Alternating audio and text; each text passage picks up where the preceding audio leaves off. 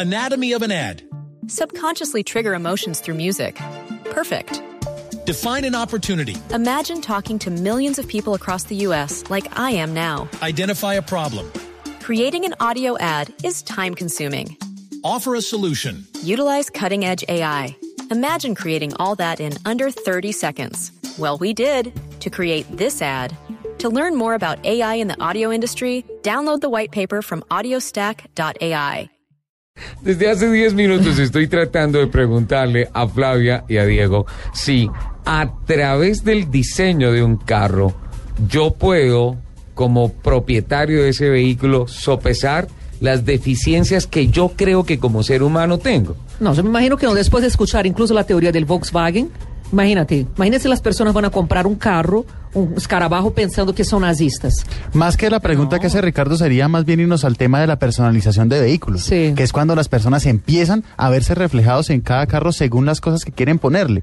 Y entonces, ¿qué pasa? ¿Adentro? ¿Poner adentro? donde sea, Ah. adentro, afuera, entonces hablamos de sonido, de rines, de modificación, todo eso. Ahí la persona se está empezando a ver eh, reflejada en Pero, el ¿a vehículo. dónde voy yo? Y es la estética del dueño. Pero ¿a dónde voy yo? Porque las, eh, por ejemplo, las mujeres que se sienten frágiles, que se sienten pequeñas, que se sienten débiles, ¿Qué mujeres son esas? tienen en ¿Qué mujeres? regularmente. Yo no conozco. En- yo no en- conozco a esas frágiles, el, mercado está, el mercado está tipificado como eso. Está- y sí. justamente es, es una cosa increíble.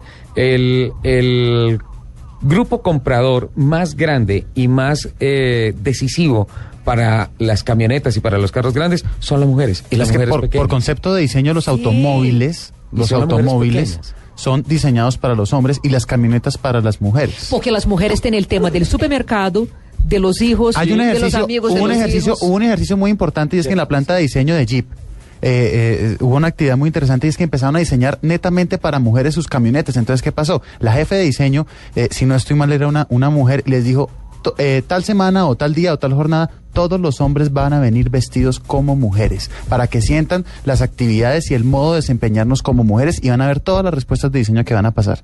¿Qué empezó a pasar? Que los tipos llegaron en falda, con faldas largas, se fueron a subir a la camioneta y no pudieron subirse. Ah. Respuesta, los estribos. Los estribos de la no me camioneta... imagino a- no me imagino a Ricardo subiéndose en falta a un carro. No, pero perdón, No, los sí, subiéndose en falda la nati. Entonces, los estribos de la camioneta que son no solo para colgarse, para cacería y esas cosas, sino para tener un escalón intermedio en la que la mujer pueda Con los de manera también, confortable, ¿no? tacones Perdón. y todo eso. La consola central, la consola central que está aquí entre los dos, entre las dos eh, Sillas. Sí. entre las dos sillas, nace también con, eh, ¿por qué? Porque uno de los señores se sentó con la cartera y dijo, ¿yo dónde pongo esto? Pues eh, respuesta de diseño se empieza a generar el habitáculo central Ajá. donde va la cartera. Recomendación para los bogotanos, nunca coloquen la cartera ahí. Para la mujer No, no, en la central sí. Las atracan. No, atrás En se necesitamos en la una, necesitamos una planta de diseño tu- colombiana. Se tú para pones que- en la silla al lado, sí te atracan. Pero, por ejemplo, yo pongo exactamente aquí, pegadito a mí, y nessa consolita. Perfecto. Eh, hablando con algún diseñador me decía que la palanca de cambios nunca iba a desaparecer porque psicológicamente es un elemento fálico y tiene de alguna manera un factor aspiracional. Pero yo ya he visto carros que ya no tienen palanca. Los O- Mercedes. No solo Una Mercedes, eh, yo creo que, no sé si fue MG, que tiene unos botoncitos ahora. Sí. Yo creo, no sí, me acuerdo, también no ese me tema acuerdo. aparece en los timones. Ya Sí. la tecnología El de la Fórmula Chip, 1 estilo el Power Chip 1, se está exacto. traduciendo ya a vehículos 1. domésticos. Sí. Se pueden de aplicar botoncitos. acá o en paleticas, O en paleticas detrás del timón. Sí. Sí. Eh, la- Ahora, Primero ¿sabe qué, Renault. qué es interesante ese tema de las mujeres? Yo no sé ustedes, pero cuando yo estaba buscando carro para comprar, todas las tiendas que yo fui, fui atendida por mujeres. O sea, las vendedoras de carros aquí en Y son Bogotá. monumentales. Sí, eran mujeres, y pero con una comprensión de carros impresionante. Volvemos al tema de que los carros tienen cuerpo. Y se define como cuerpo. Entonces los carros también identifican una musculatura y nosotros como diseñadores hablamos como eso. La- los músculos o las, las partes del cuerpo de un vehículo. A ver, comparemos dos vehículos. El Twingo contra un, no sé, un Mercedes. Se identifican cosas muy diferentes entre los dos tipos de carros. Líneas de re- redondeadas que significan amabilidad, ternura, confianza. Y líneas mucho más cerradas y angulares que significan velocidad, eh, respeto, eh, Agresividad. imponencia todo eso. Entonces, por eso también el tema de quién te vende el carro es muy importante, porque te están dando ya el mensaje de qué es lo que tú quieres comprar.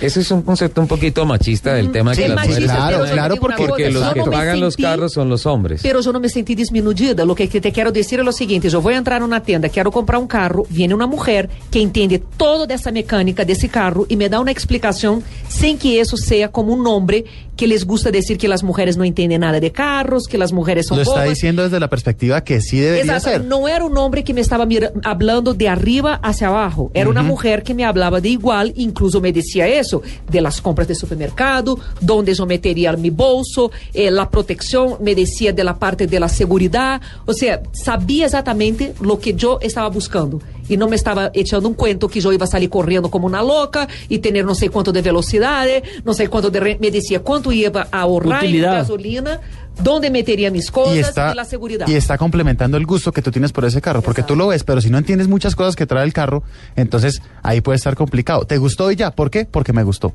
Diego, ¿Cómo, cómo, los- cómo- cómo explicas tú el, el- el gusto? Entonces, por eso es lo que tú decías ahorita, lo- el tema del, de- del mercado de los autos. Esas personas tienen que ser muy brillantes porque tienen que saber aprovechar que no todo el mundo conoce de vehículos, no todo el mundo conoce de motores, de tecnologías y todo eso. Entonces, aprovechan el tema más común, si se pudiera decir así, para todas las personas, es el tema del gusto. Aprovechemos eso para que todos gusten de este vehículo. Y es el reto del diseñador, hacer que eso sea masivo, ese gusto sea masivo. Diego, además de lo de Hitler, además de lo de los estribos, ¿qué otro elemento sale de alguna necesidad o alguna curiosidad en materia de diseño para los carros? Hay muchos otros elementos. Un elemento que, una, una anécdota que también puede ser chistosa es el asunto de los portasuegras, ¿no?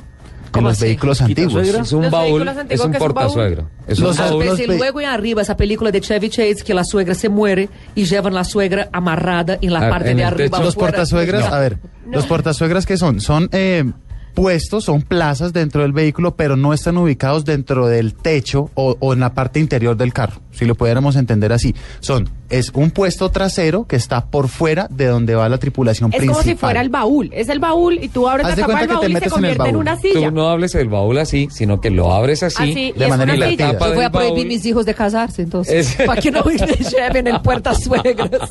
y es y el- la tapa del baúl es el espaldar de la silla y uno se puede pues ahí se sienta la suegra y la llevan ahí pero no está pero no dentro está del adentro del carro, no está dentro del carro. La ¡Qué persona está por fuera. se llama portasuegra Se llama portasuegras. Y hay algunos que solamente los, los, los biplazas son los quitasuegras.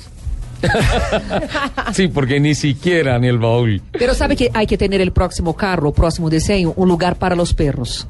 Uno compra una cantidad de accesorios hoy en día para llevar un perro dentro del carro. ¿Por qué no desarrollar un carro, una camioneta? Ya los de siete hay- puestos y nueve puestos, precisamente para eso. Pero los puestico, observatorios, los observatorios Sí. de tendencias de, de usuarios que indican que poco a poco los vehículos o los conceptos de diseño van a ser completamente específicos para una necesidad común, una necesidad específica, Específica. puntual. Entonces que va a empezar que los carros van a volverse muy particulares en lo que la persona necesita. El carro del surfista, el carro del veterinario, el carro de, no sé, el que hace El carro de la sexóloga, ¿cómo será? Uy, mirarlo. incluida. Lleno de vibradores, Claro, claro. porta vibradores para todos los lados. Exagerar la vibración del motor para optimizar recursos. Entonces templa. podría ser un motor eh, de tres cilindros Turbo, para que los tiempos no se... Exacto. Turbo, Exacto, exacto, suspensión exacto. activa. Sí, lo máximo. A encargar uno así. Diego estaba hablando de la personalización de los, de los autos, ¿no? Generalmente, bueno, yo conozco mucho en el campo del fútbol que los sacan del almacén y a las dos horas ya le están cambiando los rines,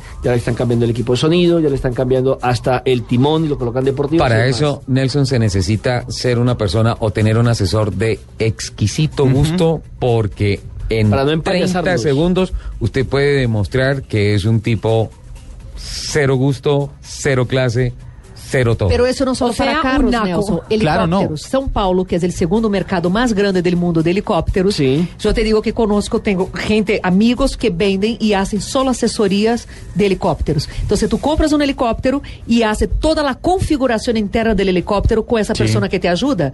De Xuxa, todo, por ejemplo, que anda en helicóptero. Todo. No, en Brasil es muy común. La gente de Por ejemplo, la Mercedes. Por ejemplo, la. Mercedes, y tú, que, y tú que, Flavia, que dice que te gustaba tanto Mercedes, la Mercedes en su línea top, que es la, la línea Maybach, eh, no existe ninguno en ninguna vitrina. No hay ninguno No, hecho todos ya. son mandados a hacer. Todos son mandados a hacer. Entonces, ¿tú Lo qué haces? Tú llegas, tú llegas a la línea Maybach, encargas tu carro y te sacan una lista de posibilidades de cosas que tú quieras tener. Luego, el carro nunca existió hasta el momento en que tú lo compras y tú decidiste Oh my God, cómo yo fue. necesito de plata. Lo mismo, lo mismo pasa en BMW y le toman la talla, por ejemplo, de, cuánto mide usted en el caso, por ejemplo, del Exacto. Lupi. Entonces No. la Lo que pasa muchas veces- Exacto. lo Por personalizan. Eh, ¿A qué distancia Exacto. tiene que llevar los pedales de acuerdo a la estatura, por ejemplo, del Lupi? Eh, la palanca de cambios, el techo, la altura de la silla. Exacto, cuando vas a comprar el Bugatti, incluso te hacen un examen de ojos para saber qué tanta luminosidad te permiten en el espejo retrovisor. Es Se supone que el proceso de diseño, personalizado. el proceso y se habla y se habla también de unos Rolls Royce especiales en donde te hacen a ti un estudio de ADN y del humor de tu cuerpo para saber qué aroma interior le ponen permanentemente Para saber al cómo. ¿Será que arroba gallego está para pedir un aumento? Va- Vamos a buscarlo mientras escuchamos esto.